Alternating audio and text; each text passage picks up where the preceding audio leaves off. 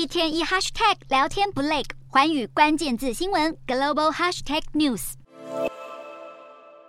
意大利总理官邸响起军乐演奏，隆重迎接十日到访的日本首相岸田文雄。意大利总理梅洛尼率领岸田检视亲卫队后，两位领袖随后展开会谈。岸田与梅洛尼对谈内容涉及防务、经贸以及区域情势，并在会后联合声明中宣布，日意两国同意把外交关系提升到战略伙伴水平，并赞扬日本、意大利与英国去年底联手开展的第六代战机研发计划。两国领袖进一步指出，日意战略伙伴关系将包括一项外交与国防政策的双边合作机制，维护双方在全球与区域的共同利益。紧接着，岸田文雄也赞赏两国关系，期盼日本与意大利签署的协议有助于促进工商业发展，并为两国在安全问题上的长期合作奠定良好基础。岸田文雄自本月九日起展开对七大工业国 G7 主要西方伙伴一连串的国事访问，聚焦中国与日俱增的军事威胁。到访意大利前一天，岸田已在首站法国与马克宏总统会谈，一致强调维护台海和平稳定的重要性。接下来，岸田将访问英国，预计会与英相苏纳克正式签署两国军方的相互准入协定，允许双方在对方领土部署武装部队，强化欧美抗中阵线。这将是首度有欧洲国家军队进驻日本。